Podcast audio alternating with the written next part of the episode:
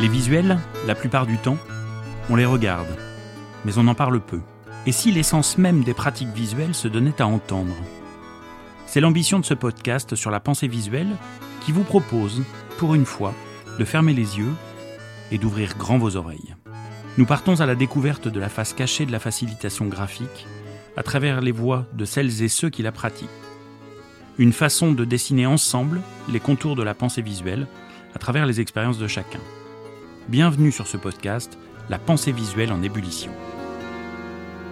La pensée visuelle en ébullition, un podcast d'Éric Simon. Bonjour à vous, bienvenue dans ce deuxième épisode du podcast La pensée visuelle en ébullition. Je me présente Eric Simon, je suis formateur et facilitateur graphique depuis 13 ans sur, sur Rennes. Et donc l'idée de ce podcast, c'est de donner la parole aux personnes qui pratiquent euh, la pensée visuelle dans leur quotidien, qu'il s'agisse des pratiques euh, professionnelles ou amateurs ou personnelles. Et l'idée, c'est évidemment de, de faire du lien entre toutes ces idées. Merci beaucoup pour vos premiers retours lors du suite au premier épisode et j'ai pu mettre en ligne différentes cartes visuelles créées par des auditeurs qui ont sketch noté le contenu euh, du podcast euh, numéro 1. Aujourd'hui, le menu est assez dense. Vous allez avoir l'occasion d'entendre le témoignage d'Elsa Landais, qui est facilitatrice graphique à Bordeaux et qui sketch note des parcours de vie de personnes âgées. Ensuite, vous allez entendre euh, le témoignage de Philippe Boubkobza, qui est formateur émérite dans la pensée visuelle à la fois à Madrid et puis euh, à Paris.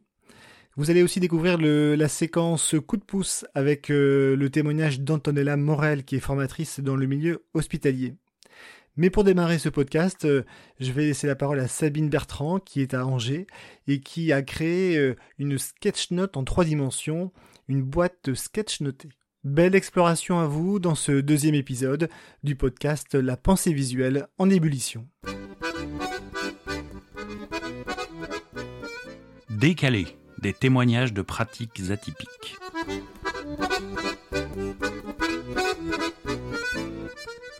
Dans cette séquence, j'ai envie de vous présenter Sabine. Elle est à Angers, elle est designer et elle a un point commun avec moi, c'est qu'elle aime bien travailler sur les volumes en trois dimensions. Elle a imaginé il y a quelque temps une boîte Sketchnote. Sabine, est-ce que tu pourrais te présenter en quelques mots? Oui, bonjour Eric, moi je suis euh, donc Sabine, je suis designer, donc designer de formation, c'est-à-dire que j'utilise ma méthode de design pour aider les professionnels techniques euh, à solutionner des problématiques de leur quotidien. Euh, Professionnel technique, c'est euh, architecte, euh, ça peut être médecin, euh, professionnel du droit, juriste, enfin voilà, toutes ces professions-là. Dans ce métier, Sabine, tu as l'occasion de, sketch noter, de, réaliser des cartes visuelles? C'est ça, mais plutôt de manière, on va dire, traditionnelle sur cette approche-là. c'est plus ma partie formation qui m'amène à travailler sur du sketch note en 3D, comme tu l'as présenté juste avant. Alors vas-y Sabine, raconte-nous cette histoire d'objet en trois dimensions. Euh, j'ai vu sur LinkedIn au départ, il s'agissait de, boîtes de lait ou de céréales que tu transformais, c'est bien ça? J'ai un peu de tout, je, vais chercher ça un peu partout. Euh, en fait, si tu veux, tout est parti d'une première question, d'une problématique. un designer se pose beaucoup de questions hein, déjà pour ses clients. Puis là, je me suis un peu retournée vers moi en me disant, euh, c'est quoi moi mon empreinte sur le monde? Et en tant que designer, je trouvais que c'était important d'y réfléchir. Et dans l'idée, c'était de, chercher en fait comment je pouvais avoir une empreinte, on va dire, positive plutôt qu'une empreinte négative sur le monde.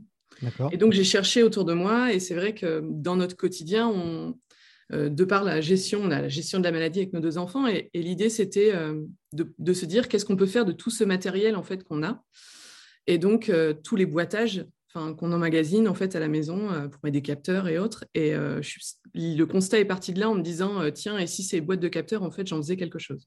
D'accord, tu as repris les, boîtes en carton et tu les as retournées, c'est bien cela? Ouais, en fait, euh, après est venue l'étape de se dire est-ce que je fais euh, juste du recyclage ou l'idée est-ce que c'est d'aller plus vers du surcyclage, c'est-à-dire euh, d'amener vraiment une vraie valeur ajoutée en fait à ce boîtage qui à la base était juste là pour tenir quatre, quatre, capteurs ensemble. et l'idée c'était vraiment de lui donner une valeur ajoutée. Et là, j'ai croisé ça avec la facilitation graphique. Ça ressemble à quoi concrètement? Tu pourrais nous en dire deux mots? Alors en fait, euh, comme tu le disais, en fait, la boîte, moi, je, prends un certain soin. C'est là où justement il y a, il y a un petit euh, un coup de main à prendre, on va dire, puisqu'il faut retourner la boîte. Donc euh, tu vois avec un cutter, donc j'essaye de, faire ça proprement pour décoller les endroits en gros où il y a de la colle. D'accord. pour retourner la boîte.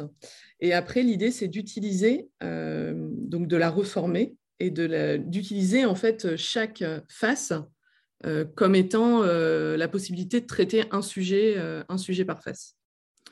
Donc au début, je me suis testée un peu sur, c'est ce que je t'avais partagé justement sur, sur LinkedIn, c'était des boîtes avec des, comment on appelle ça, des comptes rendus, enfin pas des comptes rendus, des résumés de livres qui m'ont beaucoup plu. D'accord. Donc des livres par exemple sur la méthode de l'intelligence émotionnelle par exemple. Euh, et d'utiliser en fait chaque face pour justement ben, valoriser cet ouvrage. Donc d'un côté, je mettais euh, une face avec les auteurs, euh, la face de devant, c'était justement remettre le titre, les auteurs et puis en gros le, message principal. Je mets des citations aussi sur les autres faces. Et au dos, c'était de reprendre l'idée, l'idée forte, en tout cas l'idée qui pour moi me semblait vraiment intéressante dans le livre. Et du coup, le fait de sketch noter en trois dimensions, cela t'a apporté quoi au départ? Ouais, euh, je, suis, euh, je suis grande passionnée euh, des neurosciences cognitives. Enfin, tu vois, je viens de finir de me former encore là-dessus. Ça me fait, pour moi, c'est un outil en plus en fait dans ma méthode de design. bien sûr. Et, l'idée, c'était de, de se rendre compte que le cerveau, alors qu'il lui est enfermé dans une boîte noire, donc en fait, il fait juste confiance en gros aux cinq sens, aux yeux, à l'ouïe, tout ça. Et une boîte qui n'a pas d'angle droit non plus. Et, en plus, c'est ça. mais, euh, mais l'idée, c'était de, vraiment euh, faciliter, on va dire, euh, la, hiérarchisation des informations pour pouvoir aussi transmettre ça. Parce que ce n'est pas évident non plus de se dire que quand tu veux transmettre une information, si tu l'as dans ta tête, bah, elle va sortir comme elle est posée. et l'idée, c'était vraiment de pouvoir hiérarchiser et de faciliter cette transmission de l'information. Mais contrairement à une capture qui se fait en deux dimensions, euh, en format A3, A4 ou voire même euh, sur une fresque, qu'est-ce que le volume apporte de plus euh, dans le traitement de l'information bah, C'est une façon de le, de le, rendre palpable en fait. Enfin, mmh. Tu vois, tu as une feuille, et, et, je prenais l'exemple par exemple, quand je cherchais du taf en, en, tant que designer intégré, donc il y a très longtemps, mais j'avais fait un CV en volume aussi. Parce qu'avoir un CV papier plat qui se retrouve dans une autre pile de CV plat, dans une pochette, euh, sous un autre cahier sur le bureau, pour moi, c'était juste pas possible. Ça répondait pas à la problématique de se rendre visible, en fait. Et là, c'est exactement le même principe, c'est-à-dire que euh, tu as beau faire euh, un résumé, il y en a beaucoup hein, qui font des résumés de, des livres qu'ils lisent justement pour s'en souvenir. Bah là, c'est pareil, c'est comment réussir à valoriser davantage qu'en juste en faisant une prise de notes sur papier ou dans un carnet. D'accord. Et donc ensuite, tu, tu as commencé à l'utiliser aussi en formation pour accompagner les personnes? C'est ça. Euh, donc après, j'ai continué en fait de travailler sur cette idée-là, de la faire évoluer. Et au final, maintenant, ces boîtes, donc tu vois, je prépare là, on, prépare une, formation avec 12 participants. Euh, l'idée pour moi, c'est de récupérer 12 boîtes. Donc, je chine hein, entre les boîtes de biscottes et les boîtes de matériel. Mais... Euh, et, après, de pouvoir en faire une sorte de totem. C'est-à-dire que les personnes repartent avec un totem de, de leur recherche, enfin de leur formation, avec euh, les idées fortes, mais aussi euh, la to-do list des choses qu'ils ont à faire euh, juste après la formation. Enfin, c'est un, fabuleux fil aussi derrière pour tenir ce qui a été fait en formation et de, l'imaginer aussi en sortant de la formation. D'accord. Et du coup, le, bilan des, stagiaires, pour l'instant, il est plutôt positif? En fait, ça les change complètement. Enfin, d'optique, ils n'ont pas l'habitude de dessiner sur quelque chose qui est en volume ou même juste d'écrire. Hein. Rien que le fait d'écrire et de faire des flèches ou des ronds, des carrés, ça les change totalement. Donc, en fait, ils sont pris un peu au dépourvu et c'est ça l'idée c'est euh, de changer aussi le, comment dire, le regard qu'ils ont sur une formation ou sur la façon dont ils ont travaillé pendant une formation. Euh, quand on a, euh, je fais par exemple les intégrations dans la coopérative, donc tous les nouveaux entrepreneurs qui rentrent au sein de la coopérative passent justement par, cette phase de, cinq jours de formation, enfin cinq jours avec moi. Et, justement, ben, à la fin de la formation, tu peux te dire qu'il y a de l'information qui est passée euh, sur les deux premiers jours. En fait, euh, c'est peut-être un peu délité au fil du temps. Et l'idée, là, c'est vraiment de renoter cette information-là et qu'ils puissent la conserver vraiment avec toute l'authenticité qu'ils ont travaillé durant les cinq jours. Ok, bah c'est vraiment une superbe idée, Sabine. Est-ce que parfois ils utilisent aussi l'intérieur de la boîte pour, par exemple, mettre des, messages à l'intérieur ou des... Eh ben, eh, c'est exactement ça, Eric. Figure-toi qu'après, ça fait un peu justement la boîte projet. Donc, au-delà du côté totem, euh, où ils vont poser ça sur leur bureau quand ils vont rentrer chez eux. Euh, l'idée, c'est aussi euh, de pouvoir mettre justement des fiches projets à l'intérieur, c'est-à-dire bah, ces fameux questionnements, les prochains projets à développer, un peu sur la méthode commande, si tu veux, de pouvoir récupérer, de dire bah, ce qui est à faire, ce qui a été fait, ce qui serait bien d'imaginer, la suite. voilà. D'accord. Donc pour l'instant, tu as une immense sketch sur des boîtes en carton, c'est ça? Est-ce que tu as envie d'explorer d'autres univers avec d'autres volumes, d'autres matières? Ouais, alors là, c'est tout un, tout un monde qui s'est ouvert à moi. c'est que maintenant, en fait, même la façon dont j'imagine ma déco dans la maison ou, au bureau, en fait, c'est tout est support à communication. Ah d'accord, donc tu habites dans une maison sketch notée non, mais, entre ma maison et mon bureau, ouais, j'ai beaucoup de choses en fait qui servent à écrire dessus. J'avais déjà une espèce de gros nounours d'un mètre qui me servait aussi à, à faire un peu une carte d'empathie. Euh, J'utilisais notamment pour les enfants, euh, enfin pour travailler avec les professionnels de santé autour du domaine de l'enfance. Euh, et, et, là, en fait, ben voilà, maintenant, j'avais présenté aussi. Joe, à mon petit poisson, là aussi, enfin, je sais pas, ils ont plein de noms, qui me sert aussi à prendre note au quotidien de ce que je dois faire euh, ne pas oublier de faire et juste ces trois tâches principales, enfin, tu vois, tous ces éléments-là, en fait, tout pour moi est propice à dessiner, même les vitres. Donc, si un jour vous croisez euh, à Angers ou en Bretagne une voiture sketch notée, il est, probable que ce soit Sabine. c'est ça, j'y ai déjà pensé aussi. Hein. Bah, ok, en tous les cas, merci beaucoup Sabine pour ce partage. Et puis, euh, on mettra évidemment sur le site bah, quelques photos de tes productions et puis le, le lien de ton site. Super, merci Eric. Merci beaucoup, à très bientôt Sabine. Salut. Inspiration, parole de professionnel. Dans le monde de la facilitation graphique, c'est un peu comme en science, on découvre parfois par hasard de nouveaux éléments. On parle de sérendipité. Aujourd'hui, je souhaiterais laisser la parole à Elsa Landais. Elle est installée en tant que facilitatrice graphique à Bordeaux. Et un jour, elle a créé une passerelle un peu inédite entre le monde de la facilitation graphique et l'univers des personnes âgées. Bonjour Elsa. Bonjour. Tu as créé un site qui s'appelle raconte.info. Est-ce que Elsa, tu peux nous raconter l'émergence de ton projet qui existe d'ailleurs depuis quelques années? Oui, euh, alors en fait je me suis formée à la facilitation graphique et en parallèle je, travaillais auprès de personnes âgées et puis euh, il m'est arrivé un jour de parler avec une, une jeune fille de 99 ans et demi euh, et je trouvais passionnant tout ce qu'elle me racontait. Et je me suis demandé ce que ça devenait, toute cette mémoire. Et en fait, ça a fait tilt dans ma tête avec ce que je pratiquais au même moment avec la facilitation graphique. Et j'ai essayé de, de sketch-noter sa vie, on va dire. Et, et c'est là qu'est né le premier album de raconte, c'est-à-dire donc la, la, traduction visuelle euh, des parcours de vie. Et donc là, tu as fait du lien entre ta vie euh, personnelle et puis ta vie euh, professionnelle. Tout à fait. Ce processus, il mêle un petit peu plein de choses que j'ai fait dans ma vie professionnelle précédemment. C'est-à-dire, moi, j'ai une expérience euh, dans le domaine de l'archéologie. Je fais des études d'histoire de l'art et d'archéologie. Et ça, ça me sert justement pour euh, réaliser ces parcours de vie parce que je vais, euh, à la manière un peu d'un historien ou d'un archéologue, je vais aller chercher, m'informer sur l'époque en question ou le lieu et je vais me documenter. C'est un, un, travail de recherche. Et comme j'ai travaillé aussi dans le domaine du social, j'utilise aussi cette fibre sociale pour euh, euh, la mettre au maximum euh, au service de l'écoute de la personne, de, de, de, de l'empathie, de l'écoute. Et je m'en sers également. Et en fait, j'ai l'impression que le projet que je, je, mène actuellement, il synthétise un petit peu tout ce parcours-là avec le dessin qui a toujours été là dans ma vie, puisque j'ai j'ai vécu dans une famille très artistique, euh, donc euh, en fait, j'ai voilà, c'est un sorte de puzzle où toutes les pièces euh, de mon expérience se sont, sont rassemblées.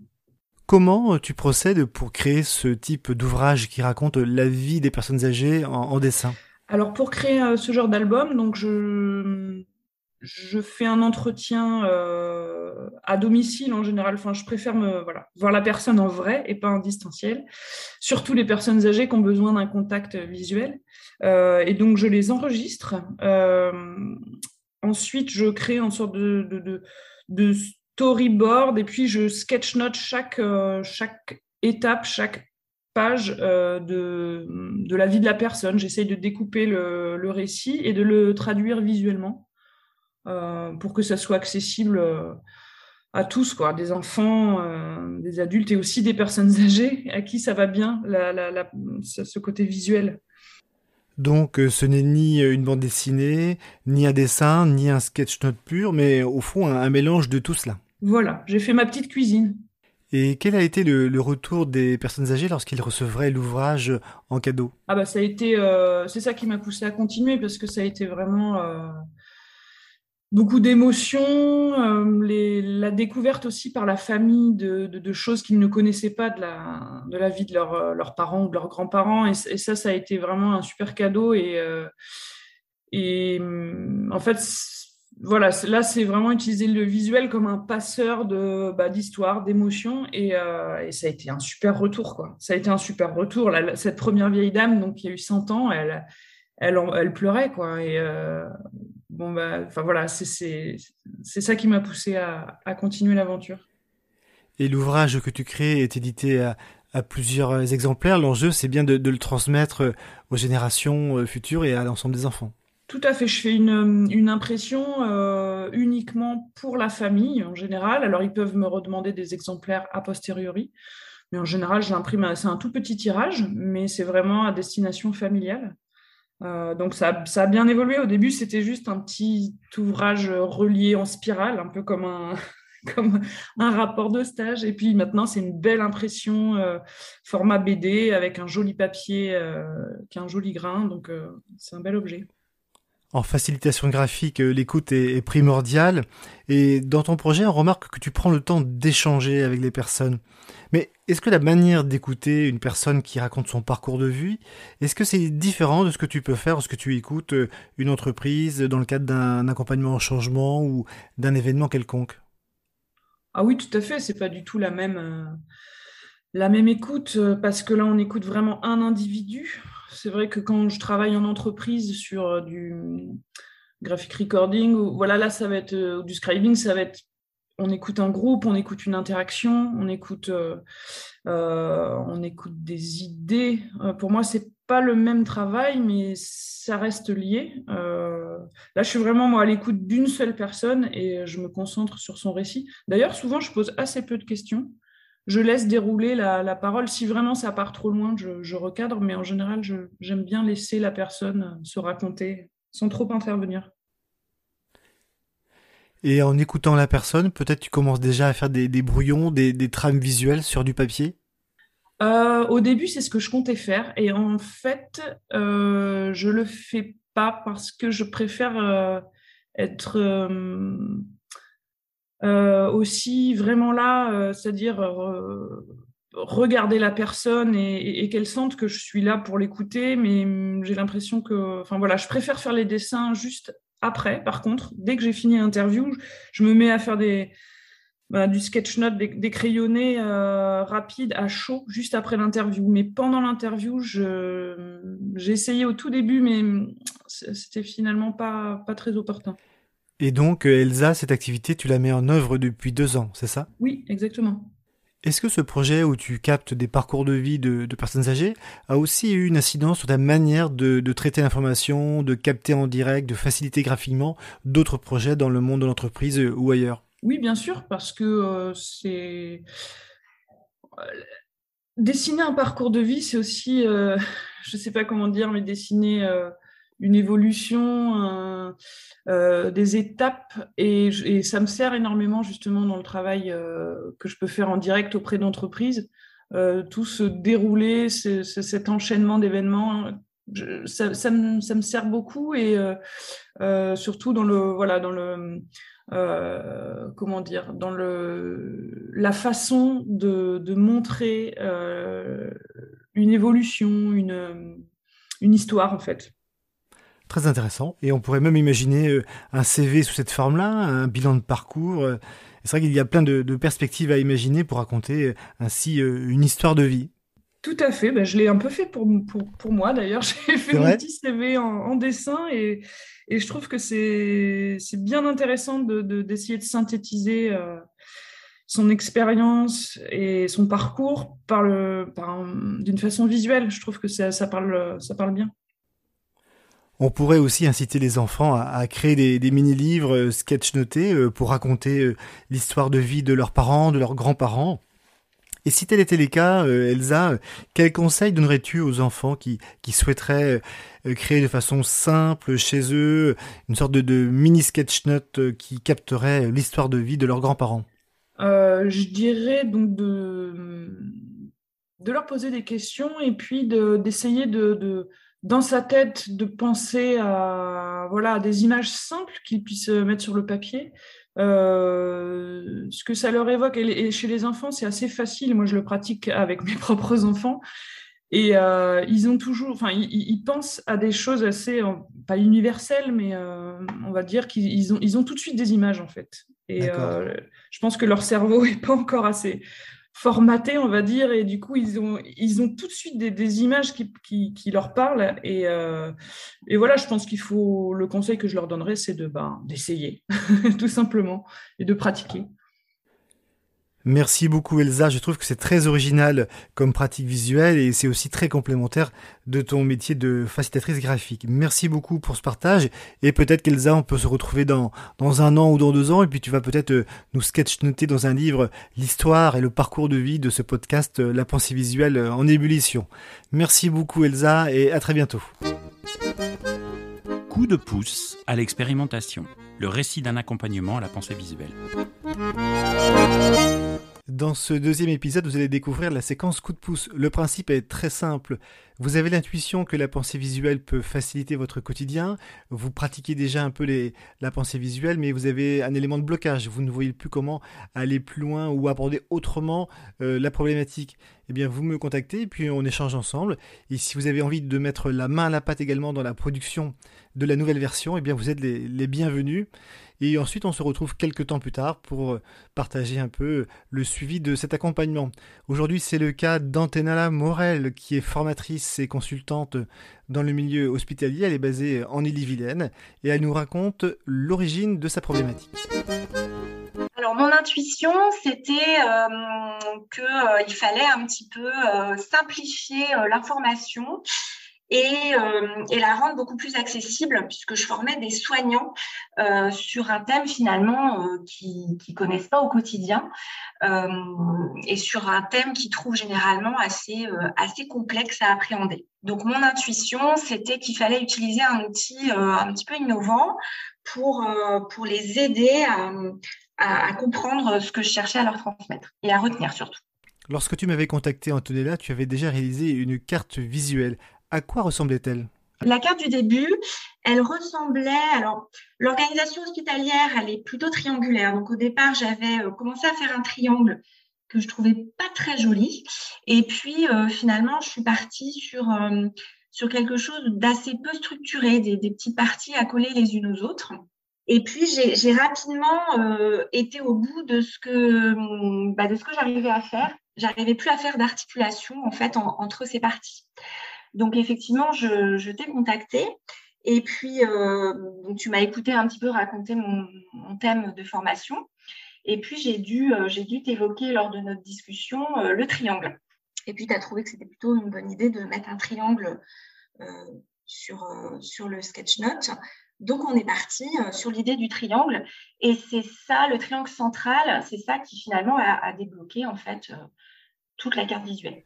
Et donc euh, le triangle comme euh, réceptacle central de ta carte t'a permis de, traiter l'information autrement? Tout à fait. Donc le triangle, il a, trouvé sa place euh, au milieu de la carte visuelle. ça a permis aussi de restructurer le titre, parce que le titre, voilà, je ne savais pas trop où mettre.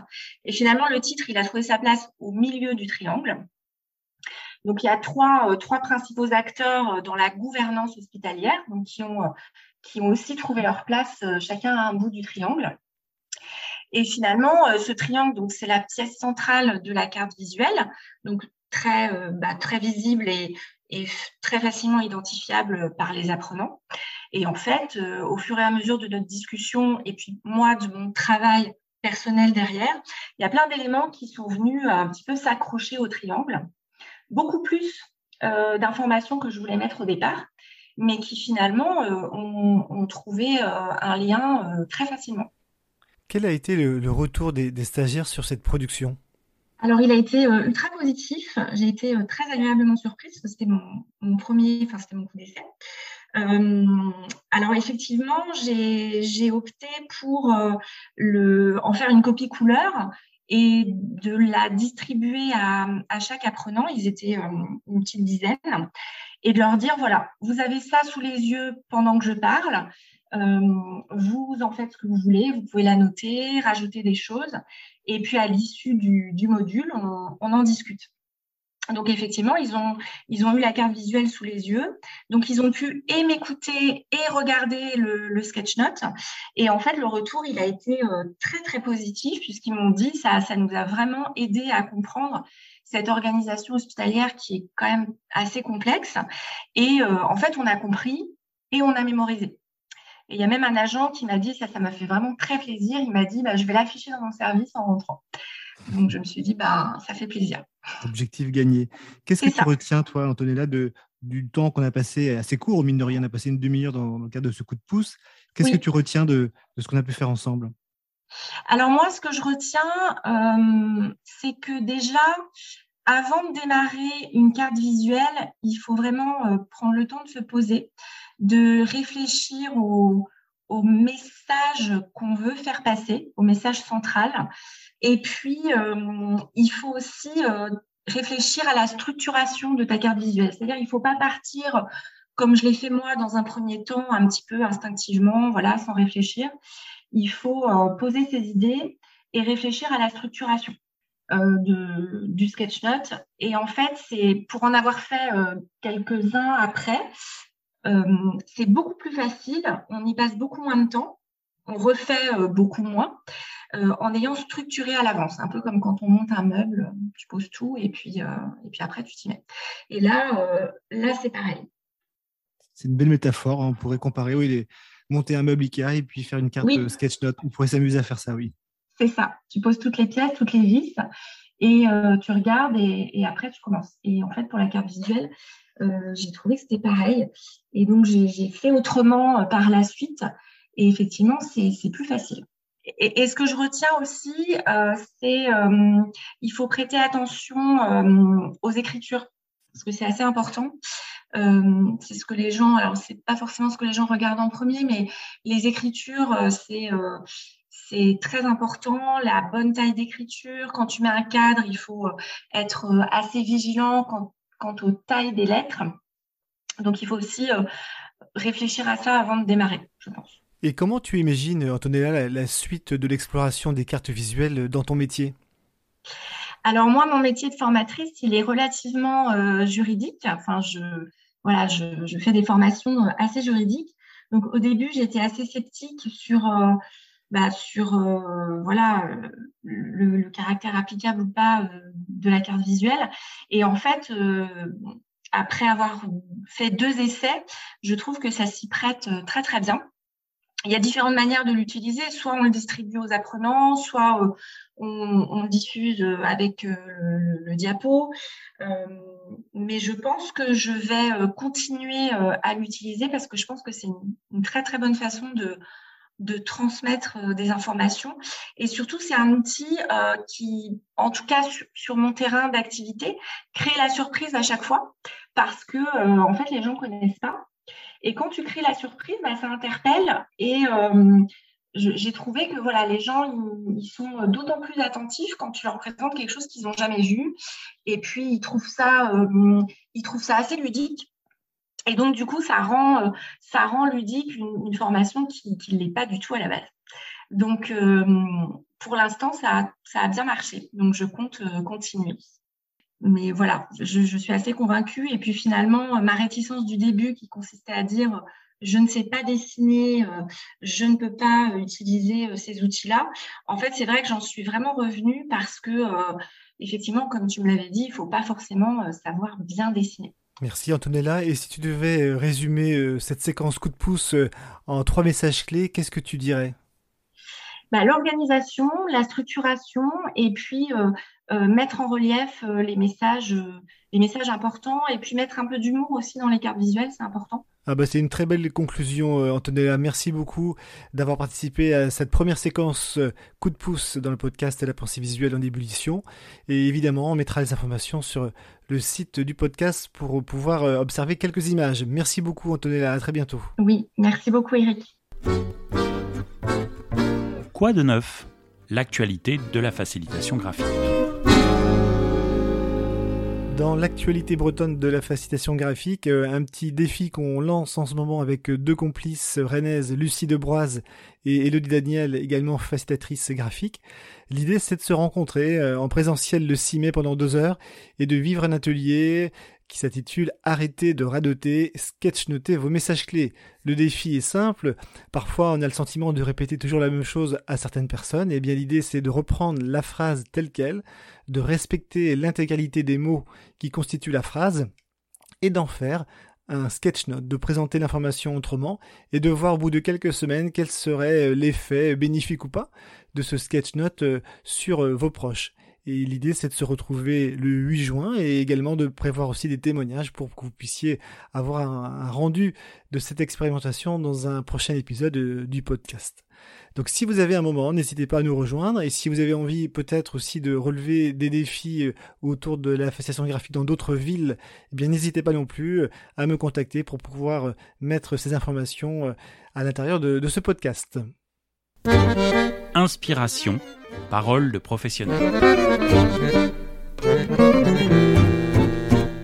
Il est parfois à Madrid et parfois à Paris. Je suis très ravi de le rencontrer aujourd'hui, de lui laisser le micro. Philippe Boukobza, bonjour. Bonjour Eric et merci pour m'inviter euh, sur ton podcast. Bah merci, c'est avec plaisir parce que lorsque j'ai fait le, sondage au mois de janvier pour savoir quels étaient les, besoins des personnes par rapport euh, au podcast, bah figure-toi que c'est le nom qui est le plus souvent revenu dans tous les témoignages que j'ai reçus. J'en ai reçu plus d'une centaine. Et c'est vrai que ton nom venait très très très souvent des gens qui avaient suivi des formations avec toi qui me disaient il faut absolument que tu contactes Philippe pour, euh, pour parler de son témoignage, de son expérience. Est-ce que tu peux nous raconter un peu ton parcours? D'où tu viens Philippe? Oui, alors euh, moi en fait je suis pédagogue à la base, j'ai été enseignant, ensuite j'ai eu plusieurs vies, en fait plusieurs métiers, j'étais enseignant, j'ai travaillé ensuite pas mal dans la formation pour adultes. Euh, j'ai travaillé dans les ressources humaines, dans, un cabinet de chasseurs de tête. J'ai été directeur de l'innovation d'une PME ici en, Espagne, euh, où on a été beaucoup dans le digital.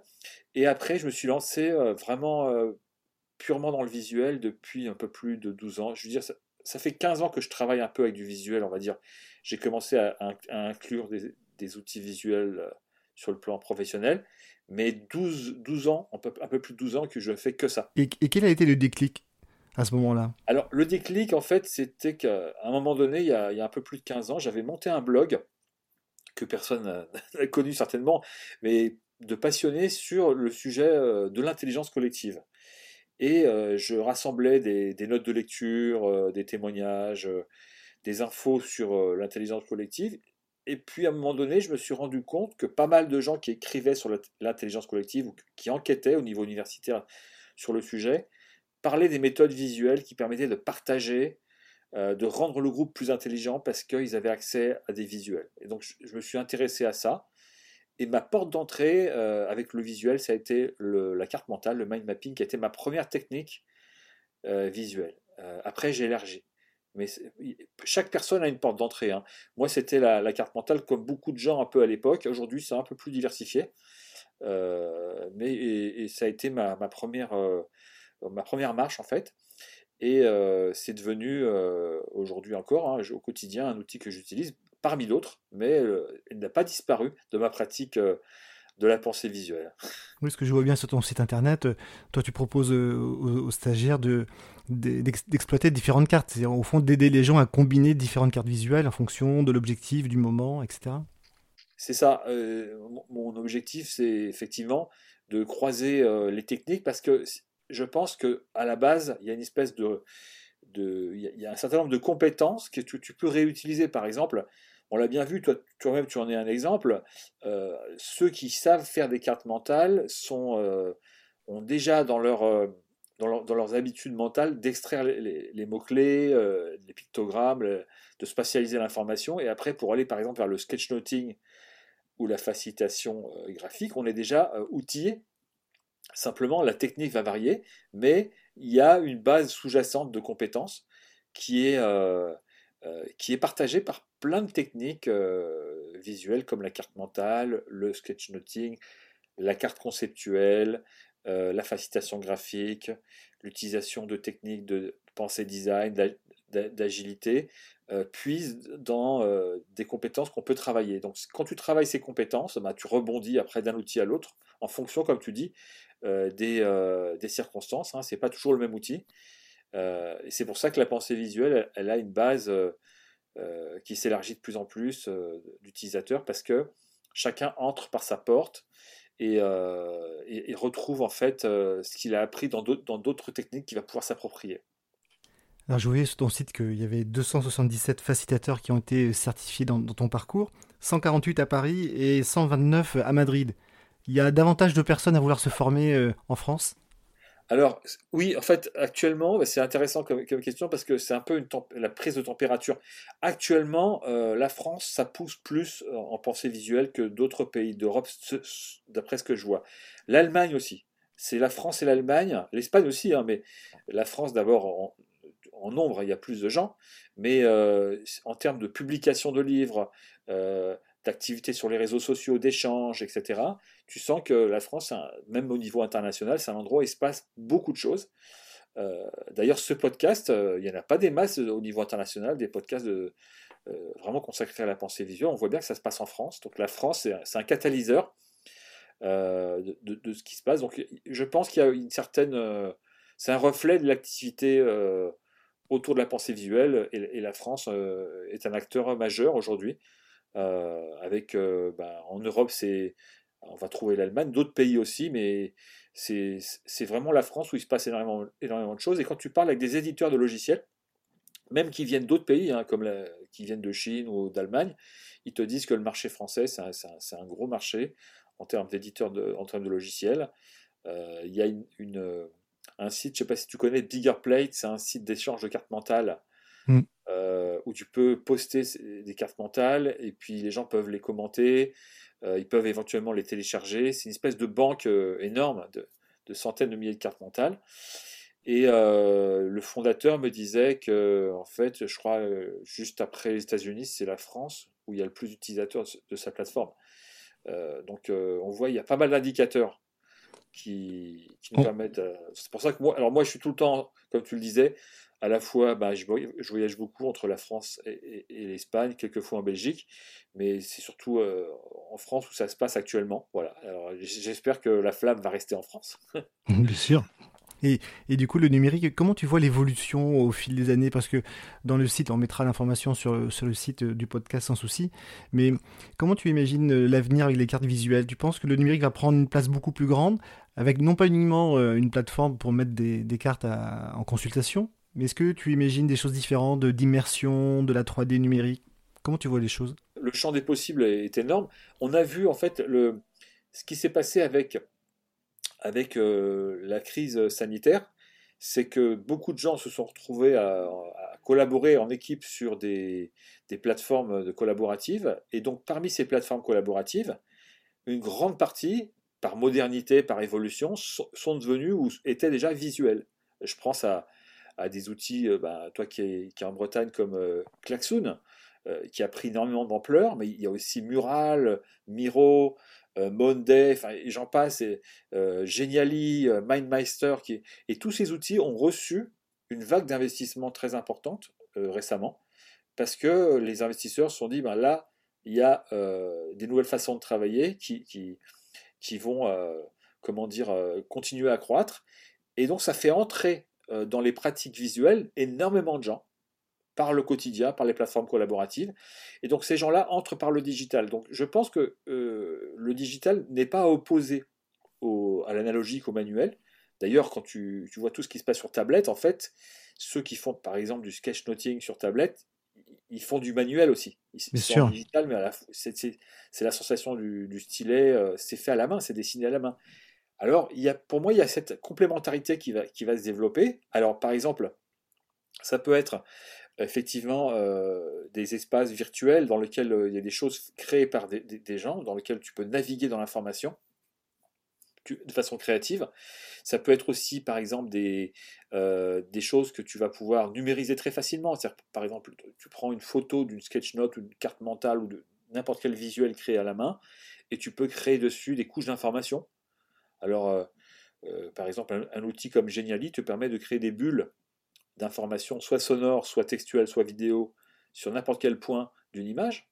Par exemple, tu dessines quelque chose, tu prends la photo, et tu crées en fait un document numérique où il y a encore plus d'informations accessibles euh, en cliquant aux endroits où tu as placé ces bulles. Donc ça, veut dire que tu peux croiser l'approche manuelle et numérique. Et sur le, fameux métavers dont, on parle beaucoup actuellement, euh, oui, euh, il y aura a plusieurs métavers d'ailleurs, il n'y a pas que celui de Facebook. Hein.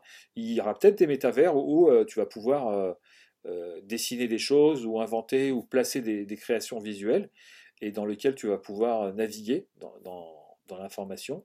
Euh, donc euh, oui, tout est possible. Hein, euh, la, réalité augmentée aussi en plaçant, en regardant un, endroit de, sketch note, une information peut surgir. Ça peut se faire aussi. donc, comme je le disais, l'audio aussi qui va pouvoir apparaître dans certains endroits, de certains points, de certains points peuvent, donner lieu à un, audio. Donc, il y a, y a tout, tout plein d'évolutions. Euh, et qui n'oppose pas pour moi euh, le numérique avec l'analogique, mais qui croise les deux. C'est là où c'est un peu la zone magique.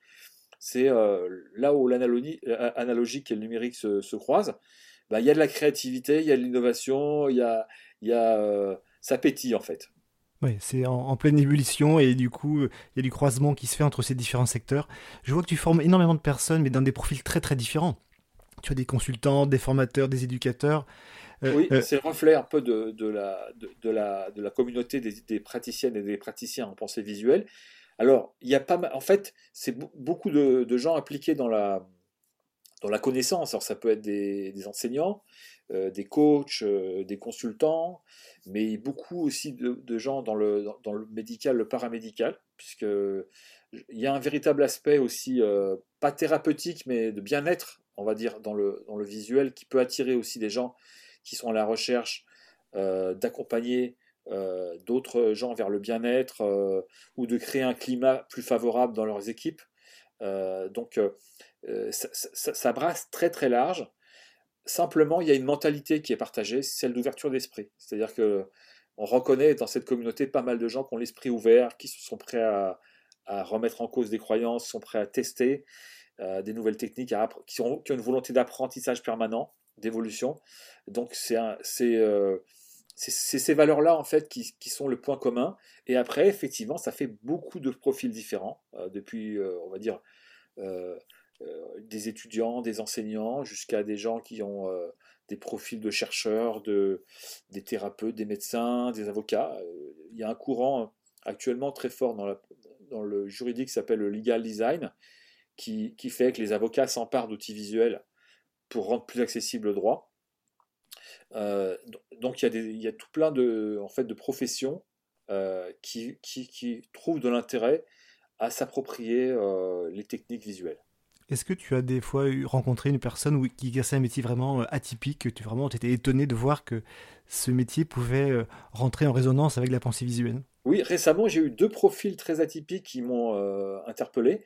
J'ai eu un acteur professionnel qui a joué dans des séries policières, etc., un jeune acteur, et qui, euh, qui développe euh, en fait une, euh, parallèle de son métier d'acteur des, des, stages d'improvisation ouverts à tous, aussi bien à, à des, on va dire, des animateurs de quartier qu'à des, des, managers et il, a pris une position en quelque sorte de, de pédagogue.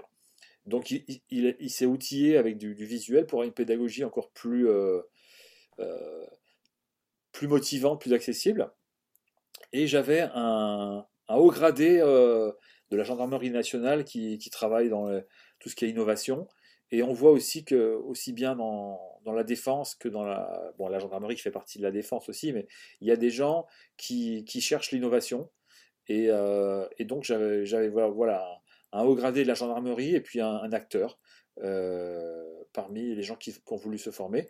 Ils ont voulu simplement outiller en démarche, mettre de l'innovation, mettre de la créativité et mettre de la, des choses qui peuvent euh, rendre plus motivantes ce qu'ils font en équipe. Mmh.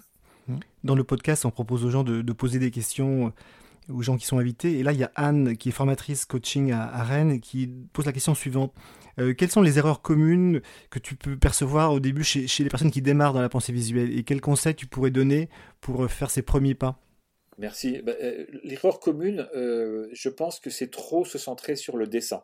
C'est-à-dire que le dessin est un ingrédient important de la pensée visuelle, mais il n'y a pas que ça. Donc, euh, être trop centré sur le dessin et trop se questionner sur le dessin en, termes de dire je ne sais pas dessiner. C'est comme le dessin de la pensée visuelle, c'est un dessin efficace, simple. Euh, il ne faut pas essayer d'aller faire tout de suite comme les, grands noms, les personnes qu'on voit sur Instagram ou sur YouTube qui ont des, traits euh, d'un niveau d'illustration, de, professionnel de l'illustration il faut savoir que la pensée visuelle n'a pas besoin de ça.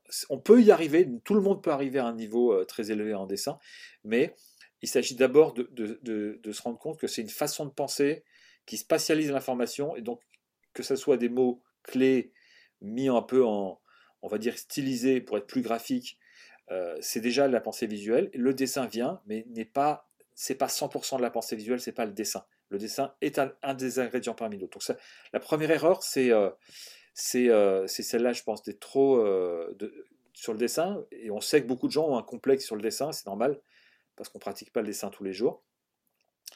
Et ensuite, un conseil que je pourrais donner, c'est, euh, moi c'est le conseil un peu de, j'appellerais ça le conseil Da Vinci, c'est un carnet, quelle que soit la marque, quelle que soit la qualité, dans lequel on apprend à utiliser sa main pour capturer des idées. Alors, ça et on essaye dans ce carnet-là d'introduire du schéma, euh, du dessin, pas que du texte. Et donc ce carnet, en fait, il va créer ce lien entre la pensée, euh, nos, idées et notre main. Et après, ça, va libérer des choses. Ça va libérer la main en quelque sorte pour commencer à être dans la pensée visuelle. Donc le carnet, c'est un peu l'objet magique qui va permettre euh, de cultiver au quotidien comme un jardin les compétences de pensée visuelle. Eh bien, merci beaucoup Philippe pour, pour ce partage et puis n'hésite pas non plus euh, à revenir dans quelques mois ou l'année prochaine pour évoquer d'autres sujets sur euh, la pensée visuelle. Merci beaucoup Eric, ça a été un grand plaisir. Merci beaucoup, à très bientôt. À bientôt. Ainsi s'achève le deuxième épisode du podcast La pensée visuelle en ébullition. Un grand merci à Sabine Bertrand, Elsa Landais, Philippe Boukobza et Antonella Morel d'avoir participé à ce deuxième épisode. Si vous le souhaitez, je vous invite toujours à, sketchnoter euh, ce podcast et à me transmettre euh, par courriel ou par les réseaux sociaux eh bien, votre production visuelle et ce sera avec un grand plaisir que je le mettrai en ligne sur euh, le site du podcast. Si vous avez aimé ce deuxième épisode, n'hésitez pas non plus à le partager, à le commenter et à indiquer 5 étoiles sur votre plateforme favorite.